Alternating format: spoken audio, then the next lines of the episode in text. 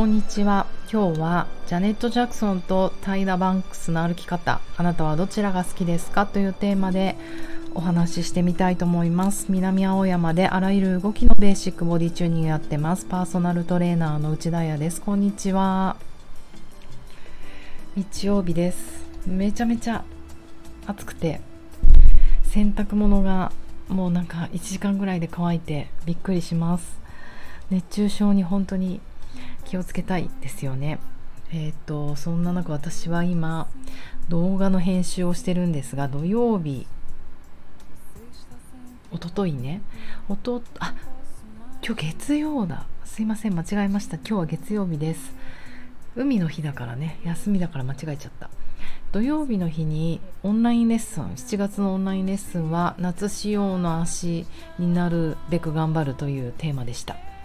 えーと、そのレッスンが終わったので頑張って今動画を編集して今日の夜中には皆さんにあの動画をね買ってくださった皆さんに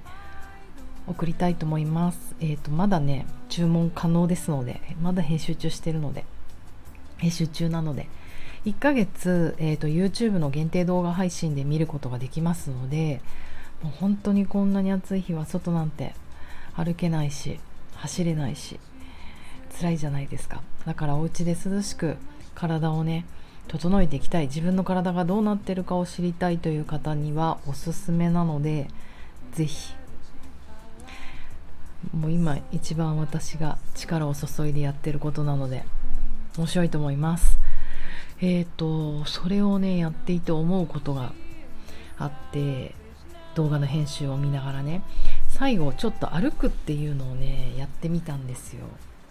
何度かオンラインレッスンでもトライしたこともあるしえーと、日常のクライアントさんにも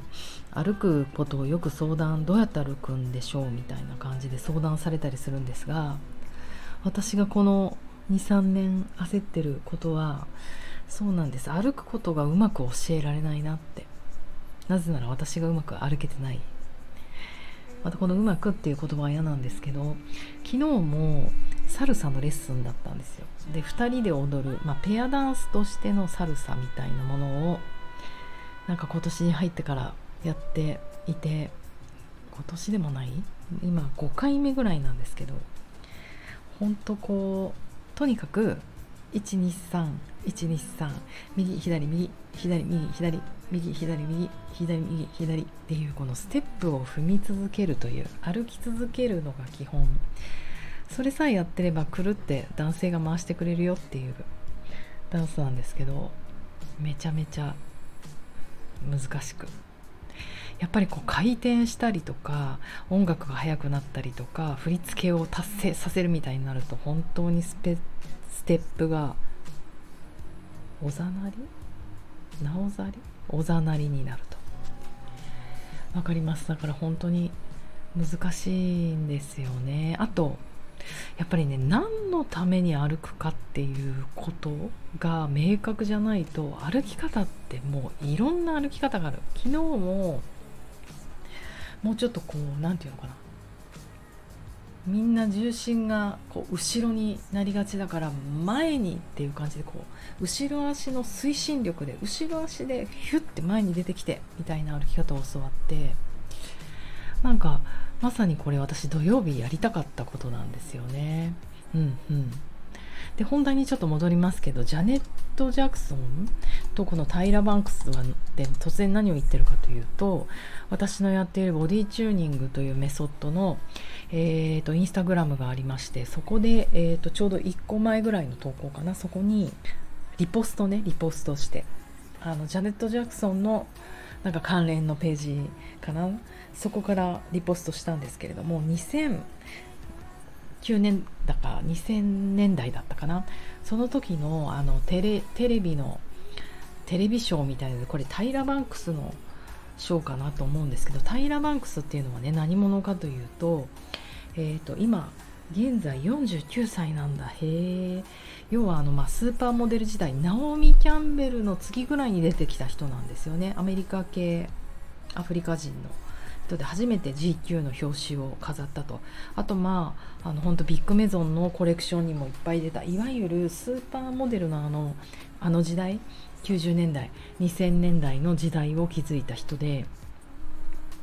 えーと、アメリカ合衆国の女性ファッションモデル女優テレビ司会者プロデューサー実業家。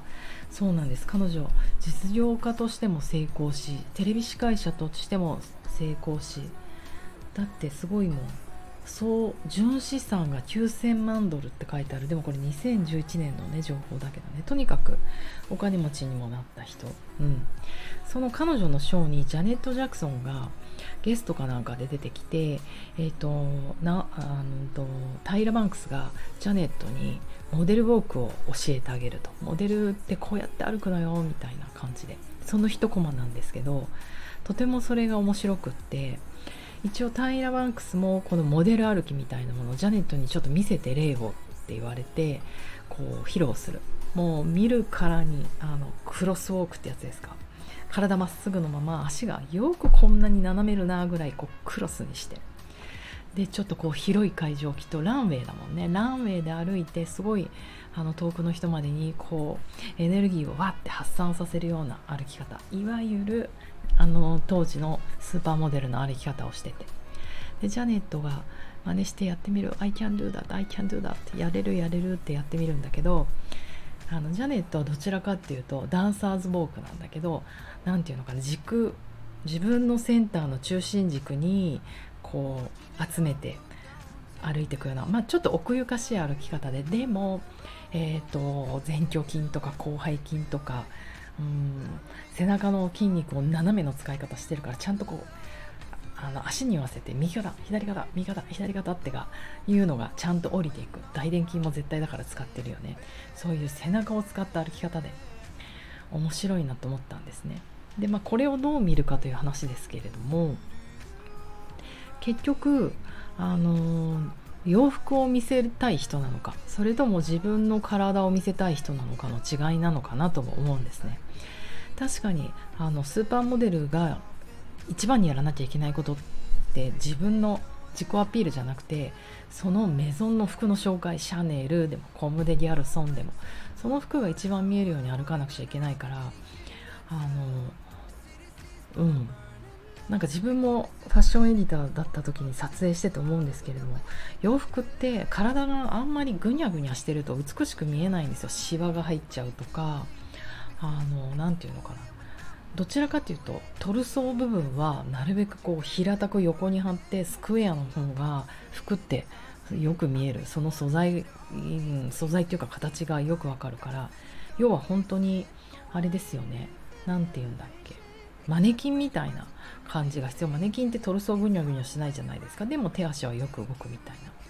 でダンサーって逆で私が思うにはトルソーがすごくよく動く人。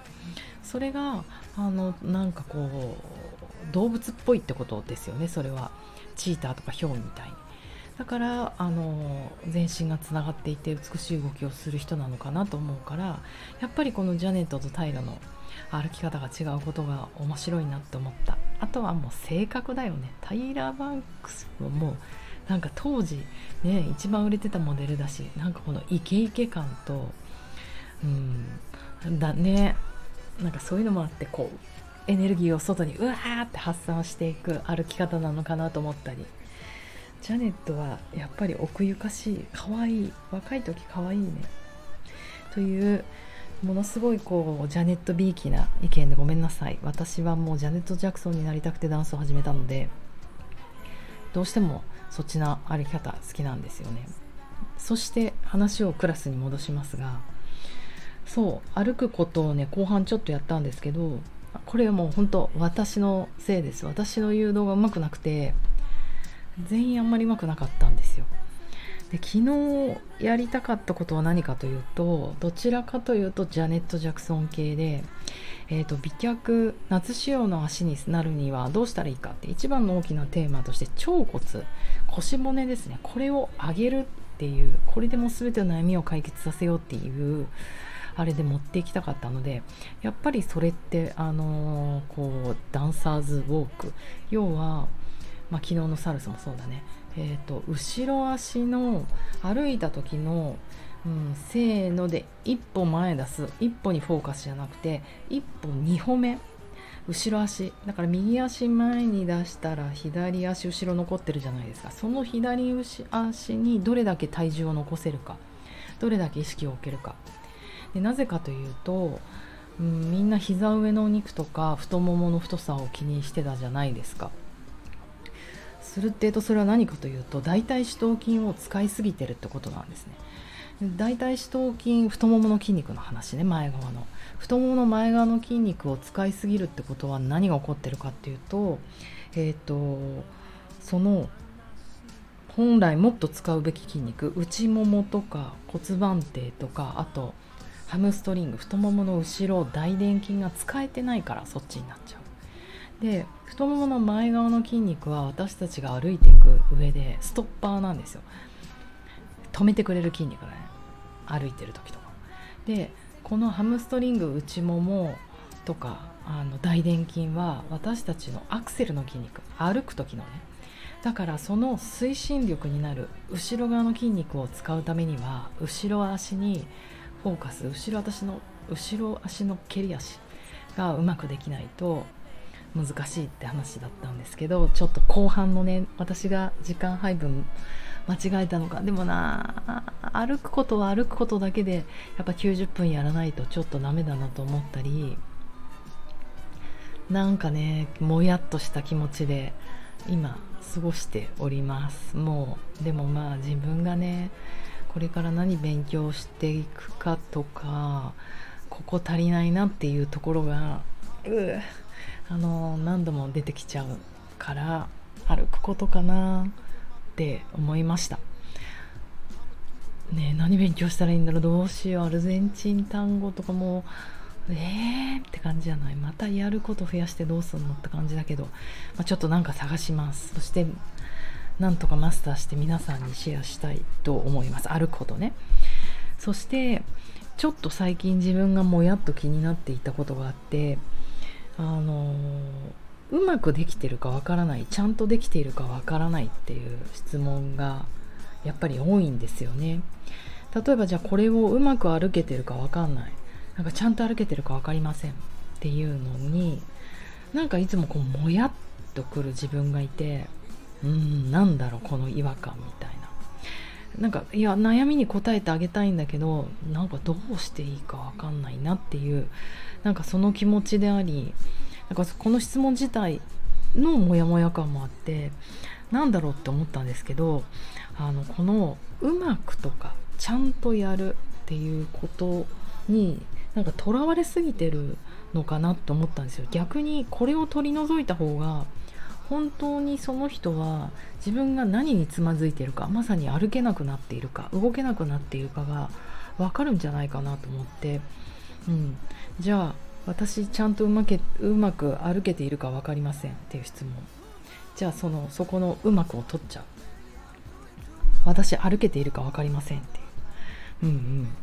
それぐらいシンプルにしていく。でシンプルにすると何がわかるかっていうとうんうんとあれだよね。まず歩きたいようになるんだったらもうとりあえず歩くっていう。なんか多分そこを通ってないでしてくれてる質問なんじゃないかなってちょっと思っちゃう時があるんですよね。うん。